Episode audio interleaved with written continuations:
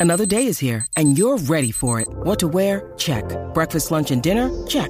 Planning for what's next and how to save for it? That's where Bank of America can help. For your financial to dos, Bank of America has experts ready to help get you closer to your goals. Get started at one of our local financial centers or 24-7 in our mobile banking app. Find a location near you at bankofamerica.com slash talk to us. What would you like the power to do? Mobile banking requires downloading the app and is only available for select devices. Message and data rates may apply. Bank of America and a member FDIC. Hola a todos, soy Víctor Abarca y estás escuchando Expreso con Víctor, el podcast diario sobre tecnología, tecnología que importa y cultura digital. Y bien, mientras Instagram anuncia la llegada de los NFTs a la plataforma, no sé si esto es importante, pero bueno, hemos decidido ponerlo, ¿vale? Tanto Sony como Nintendo también están informando del número de consolas que han vendido durante este último trimestre. Y además en el episodio de hoy vamos a hablar de cómo les ha ido y cómo se han visto afectadas por la situación actual, esta famosa crisis de los componentes. En fin, vamos al Leo.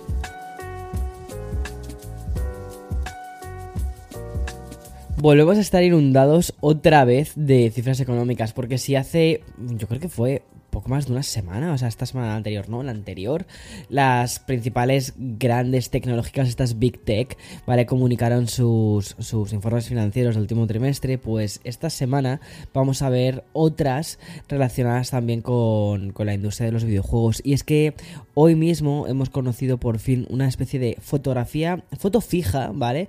Que nos sirve, o sea, sin, activar el live del iPhone ni nada parecido, para, para, conocer un poco cómo se encuentra ahora mismo Nintendo y también Sony. Porque mm, ambas compañías han informado de los números de unidades vendidas en los últimos tres meses y por lo tanto hemos podido actualizar las cifras totales de todo lo que llevan vendidas sus consolas, sus consolas de nueva generación. Pero vamos a ir poco a poco, así que voy a ir primero con Nintendo.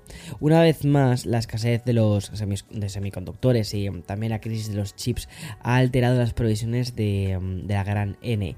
Y es que Nintendo pronosticó una cifra que no ha podido alcanzar y obviamente lo ha achacado a la producción limitada de componentes electrónicos. Realmente no le ha tan mal, ¿vale? A Nintendo Switch durante este trimestre. ¿O cómo definirías un periodo que va de enero a marzo en el que se han enviado más de 4,11 millones de consolas? Estas son las cifras que ha comunicado Nintendo, a las cuales habría que añadir el total durante el año fiscal, que son 23,06 millones de unidades. El problema llega, ¿vale? Cuando las previsiones que tenías a estas alturas es que fuesen de 25,5 millones de unidades. Un tope que ya tuvieron que bajar hasta los 24 millones y aún así no se ha terminado de alcanzar. Bien, estos números de Nintendo Switch nos hablan de una caída del 20% respecto al año anterior, cuando en este mismo periodo se llegaron a enviar 28,83 millones de consolas. Y si miramos el total, Nintendo Switch ya ha vendido en total, ¿vale? O sea, desde que nació la consola en 2017 ha vendido 107,65 millones de consolas. O sea, que es, es, una barbaridad. Y respecto a los títulos de forma individual, uno de los títulos más Mm, controvertidos que lanzaron, sobre todo porque es un Pokémon y porque las condiciones en las que lo hizo no fueron quizás las más adecuadas, es decir, estoy hablando de Pokémon Legend Arceus, aunque ya te digo que a mí me ha encantado. Bueno, pues se ha, se ha notado un muy buen debut con unos 12,67 millones de juegos enviados, o sea, está brutal. Y por cierto, por lo que hemos conocido tampoco le está yendo muy mal al último gran lanzamiento de la compañía, y es que mm, el Nintendo Switch Sports se está vendiendo muy bien en algunos mercados como por ejemplo el español con una media de 20.000 unidades semanales y en Reino Unido donde está además liderando los top de ventas de, la semana desde su lanzamiento. Si a veces me escuchas así como respirar un poco raro, ¿vale? Es porque estoy intentando. estoy intentando eh, literalmente eh, sobrevivir. O sea, estoy con una alergia que, es brutal. O sea, hacía muchísimo tiempo que no me daba tantísima alergia por esto de la primavera. Pero bueno, vamos a dejar de hablar de Nintendo, vamos a dejar de hablar de las, de las alergias y la primavera. Y nos vamos ahora a Sony, porque el fabricante japonés también ha informado sobre qué tal le está yendo este trimestre a PlayStation 5. Y es que la consola de nueva generación también está siendo perjudicada por la situación actual. Mirando un poco las unidades enviadas durante el primer trimestre, nos encontramos con 2 millones de consolas PlayStation 5 5. En el mismo periodo del año anterior, Sony pudo enviar 3,3 millones de unidades. La caída es muy considerable y rima además a estas alturas con una de las últimas newsletters que hablamos hace tan solo un par de semanas sobre, sobre por qué no podía comprarme una PlayStation 5. O sea, era un título un poco... Mm, en serio, Víctor, eh, porque ese título para esta newsletter, pero creo que era divertido, era catchy, era... no sé, era diferente. Bueno, total, que mm, básicamente, eh, según la propia Sony, ¿vale? Pues mm, se debe a que no se ha podido alcanzar los niveles de producción necesarios y por esto PlayStation 5 no ha conseguido el objetivo del año fiscal vendiendo los 11,5 millones de unidades y no los 14,8 millones que tenían previstos. Y mm, como no consiguen aumentar la fabricación de PlayStation 5, las ventas de la versión anterior pues siguen teniendo muy buena salud y la PlayStation 4 se sigue vendiendo con 100.000 unidades enviadas durante los últimos tres meses y ya se encuentra a menos de 2 millones de superar a la Game Boy y situarse entre las tres consolas más vendidas de la historia. Y respecto a la venta de juegos de Sony, eh, bueno, y aquí tengo que hacer una pequeña aclaración. Yo creo que la PlayStation 4 va a ser una de las consolas más vendidas de la historia. O sea, probablemente esté, si no en el top 1, si no sea el 1, sea el 2. Porque eh, la vida que ha tenido PlayStation 4, que está teniendo PlayStation 4, es que es de locos. Desde que se lanzó hasta actualmente, que se siguen lanzando juegos para PlayStation 4 y esto parece no tener fin. Yo creo que vamos a seguir viendo juegos de PlayStation 4 durante muchísimo más tiempo. Es increíble. Yo, tengo, yo tengo la mía guardada en un cajón, pero estoy pensando en, en sacarla, más que nada porque no tengo PlayStation 5. Y la verdad... A ver, sí, tengo muchas ganas de jugar al nuevo de, de Super. Uy, de, Superman. De, de Spider-Man, aunque también está el Miles Morales en, en PlayStation 4, ¿eh? Y, um, y, bueno, el nuevo Ratchet Clank, alguna cosita, ver así como los gráficos un poco mejorados. Pero sinceramente, si quiero gráficos, al final me termino yendo a Xbox, que para eso tengo la, la Series X. Pero um, sí que hay algunos juegos de, de Sony, pues que me molan mucho y que me apetece, sobre todo juegos que me dejé a la mitad. O sea, es que lo que me pasó, mira, creo que de hecho en San, en San Antonio sí tuve la PlayStation 4. En Nueva York, la primera parte, tuve la PlayStation 4. Pero luego, eh, con todo el tema de las mudanzas, en... Ah, no, sí, miento, miento, miento. Miento, porque en California también estuve jugando a la Play 4. Pero luego fue llegar a Nueva York y decir, uff, mira, va, lo dejo porque hay demasiadas cosas, hay demasiado tal, y al final no la he instalado y sigue estando en una caja sin, sin instalarse por tantísimas mudanzas. Quizás en la próxima que hagamos sí que decido, ¿sabes lo que me molaría muchísimo? Sinceramente, que es como uno de mis sueños de, de toda la vida, hacer una especie como de, de, cuarto de entretenimiento, ¿sabes? En plan rollo, o sea, no sé, me imagino como en plan rollo un sótano y ahí tener en el sótano eh, una pantalla gigante, un sofá, todas las consolas conectadas para que no te dé pereza conectar y desconectar, montón de videojuegos y ya está. Y pasarme los días ahí, eso sería como mi sueño. La realidad es que no, que, que eso no, no puede pasar y menos en Nueva York, porque no puedes dedicar una habitación únicamente a... Eh, jugar a videojuegos. Bueno, que me voy por otros lados respecto, como te decía antes, a las ventas de juegos de Sony. Pues la compañía japonesa sí que ha aumentado la venta de estos, con 70,5 millones de, títulos enviados. En este caso hay que tener en cuenta que estamos hablando también de juegos tanto de PlayStation 4 como de PlayStation 5. El año pasado, a estas alturas, Sony ya había vendido 61,4 millones de unidades. O sea que en, la parte de videojuegos, pues oye, le ha ido bastante bien. Y um, no dejamos del todo la vertiente más relacionada con los negocios, porque ahora quiero hablarte de Apple. Y mm, es que la versión estadounidense de Business Insider ha publicado un reportaje muy interesante donde se habla de los planes que tienen en Cupertino para expandir la, una línea que cada vez les está generando más éxito, que es la de los servicios. Mira, justo acabo de publicar la newsletter que tenía que haber salido este domingo, discúlpame, pero es que han sido unos días un poco de locos. Bueno, pues he publicado la newsletter eh, donde justo hablábamos un poco de esto, de cómo las empresas que nacieron como fabricantes de hardware se están convirtiendo también en desarrolladoras de servicios y de plataformas.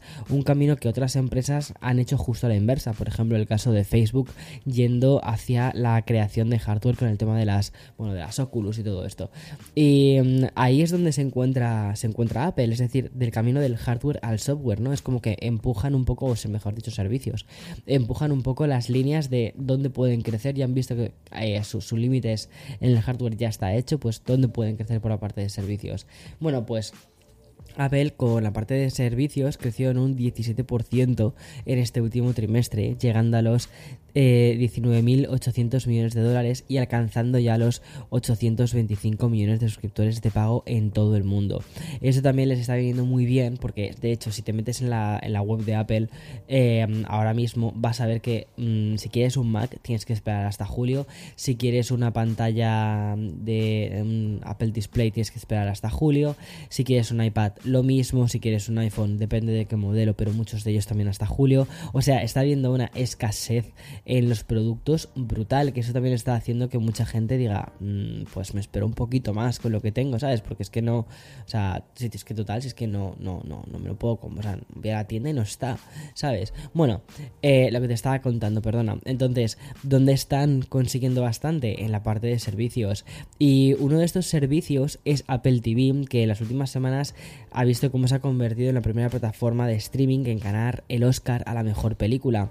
Y mm, también ha comenzado a retransmitir partidos de la liga de, de, béisbol. Y por esto muchos de los planes de Apple pasan por aumentar la retransmisión deportiva. Esto personalmente no es algo que yo aplauda, ¿vale? Porque a mí el tema de los deportes me da bastante igual. Pero bueno, entiendo que es necesario para que llegue más gente. Y según la información de Insider, dice que se espera que el fabricante del iPhone apueste por una serie de derechos de, transmisión de deportes, incluido el Sunday Ticket la National Football League y también de la NBA. Por ello, la compañía dirigida por Tim Cook aumentará esta vía de negocio con un impulso de 76 mil millones de dólares. O sea, vaya pasada, están, están yendo a tope. A ver, la verdad es que lo, entiendo, sobre todo porque en Estados Unidos la NFL y la NBA son, eh, son dos pesos pesados es lo que mueve muchísimo, muchísimo dinero. Sé que cuando conté esto de mm, que se iban a meter en el tema del béisbol, mucha gente a través de YouTube me dijo, eh, pues mm, mejor está ya que lo hicieran de, fútbol. Ya, lo que pasa es que aquí el fútbol en Estados Unidos, sea, piensa que al final eh, mm, para Apple Estados Unidos es uno de sus principales mercados, ¿vale? Primero porque es donde viven sus ingenieros eh, y segundo es al final donde, donde están ellos, donde viven ellos y segundo eh, porque, pues porque es su principal mercado. Y aquí el soccer, el fútbol, eh, como lo conocemos en, Europa o en, en, América Latina, no es tan conocido. De hecho lo llaman fútbol europeo, European Football o cosas así, o soccer, ¿sabes? Para, para diferenciarlo de lo que es su fútbol, que es para nosotros es el fútbol americano, que es este del baloncito con forma de, cabeza de Stewie, ¿sabes? Eh, pues eso, entonces entiendo que quieran ir por ahí. Eso sí, lo que no me molaría es que bajasen la producción de las series que están haciendo, porque es que es una pasada, o sea, es, alucinante, y mm, em, en contraprestación de esto otro. Pero bueno, y luego que tampoco, o sea, que el precio de Apple TV es que me parece que está súper bien. El otro día se lo estaba comentando un amigo, y es que parece que estoy vendiendo constantemente Apple TV. O sea, no me llevo cero comisiones por vender Apple TV. Eh, pero eh, es que me mola, o sea, me mola porque cuesta solo 5 pavos y la cantidad de contenido que tienes de calidad eh, con los actores y actrices que tienes dentro de la plataforma es que es una locura. Bueno, y antes de pasar a más noticias, ¿vale? Vamos a hacer una pequeña pausa para el sponsor y continuamos con más. Bueno, antes de esta pequeña pausa te estaba hablando sobre la, esta omnipresente crisis de componentes de la que yo creo que todos estamos ya un poco hartos, ¿no? Y toca volver a hacerlo porque ahora toca hablar de Intel. La compañía ha comunicado que sus esperadísimas tarjetas gráficas de sobremesa van a experimentar de nuevo otro retraso. Me estoy refiriendo a las conocidas como Intel GPU Arc A, las cuales se, van, se van a lanzar primero en, en China. Según el comunicado emitido por Intel, se han juntado eh, no solo las limitaciones en el suministro global, sino también algunos problemas de software. El resultado es que el Intel Arc 3 para Samsung, Lenovo, Acer, HP y Asus comenzará en China, mientras que el Intel Arc 5 y Arc 7 no estarán disponibles hasta finales de verano a nivel global. Y mm, el siguiente protagonista eh, se está ganando básicamente su sección propia. En un, yo creo que vamos a tener que terminar haciendo un expreso que podríamos llamar los dos minutos de gloria de Adam Bueno, Adam Mosseri ya sabes que es el, es, el portavoz, el, el jefe de, Instagram. Y, mm, y, es que em, es una persona muy pública en el sentido de que cuenta todo sobre la plataforma. O sea, está ahí como siempre contando qué están haciendo en la plataforma y lo cuenta con lo cuenta de una forma muy directa, lo cual, siendo creador de contenidos, lo agradeces. Bueno, y se ha vuelto a dirigir a sus espectadores para anunciar novedades relacionadas con la plataforma, y esta no es otra que la llegada de los NFTs a Instagram. Aunque fue Mark Zuckerberg el primero a anunciarlo, ha sido Mosseri el que ha explicado con más detalle en qué va a consistir todo esto. Básicamente va a ser una nueva forma de que los creadores puedan monetizar más su contenido. Me explico. Los NFTs van a aparecer en el feed, en las historias e incluso también en los DMs. Aparecerá en una pestaña llamada eh, coleccionables digitales y al hacer clic en esta etiqueta se van a ver los detalles de los tokens no fungibles, es decir, el nombre del creador o del propietario. De momento, Mosseri ha explicado que no va a haber tarifas asociadas y el hecho de publicar o compartir un coleccionable digital en la plataforma, eso no va a tener ningún coste extra. Eh, de momento, ¿eh? de momento, eso es importante. En el vídeo de explicación, además, Adam Mosseri defiende que es una gran manera de aumentar los ingresos de los creadores, sobre todo yo esto lo veo mucho para los ilustradores, y también de utilizar Instagram como una plataforma central donde los usuarios pueden acceder a estas nuevas formas de, de coleccionismo. Pero bueno, como te, como te, decía, esto me parece muy interesante, sobre todo desde la perspectiva de, los creadores digitales, eh, de los artistas gráficos, eh, gente que quiere vender su arte en Internet. Y de momento, solo un pequeño grupo de usuarios en Estados Unidos serán los que van a poder ir subiendo estos NFTs a sus propios perfiles. Una prueba que servirá para testear, para probar cómo encaja la comunidad esta pasión de meta por estos activos digitales. Y es que los NFTs llegan a Instagram en lo que parece mm, casi su momento más bajo, el momento más bajo de los NFTs. De hecho, ayer Madonna hizo un tweet, o sea, un tweet, hizo una publicación en Instagram hablando de su nueva colección de NFTs y fue como, girl, justo, creo que ahora mismo, ahora mismo Madonna no es el momento, no es el momento. Lee la habitación, read the room, que creo que ahora mismo está la cosa un poquito chunga con los NFTs. Pero bueno, en fin, no sé si esto será una cosa mm, transitoria, si después volveremos a de nuevo la locura de los NFTs que hemos tenido durante todo este tiempo, o si finalmente efectivamente va a ser algo que, mm, pues, mal. En fin, eh, hasta aquí el episodio de hoy, eh, martes 10 de mayo del 2022. Increíble, estamos solo a martes. Chao, chao.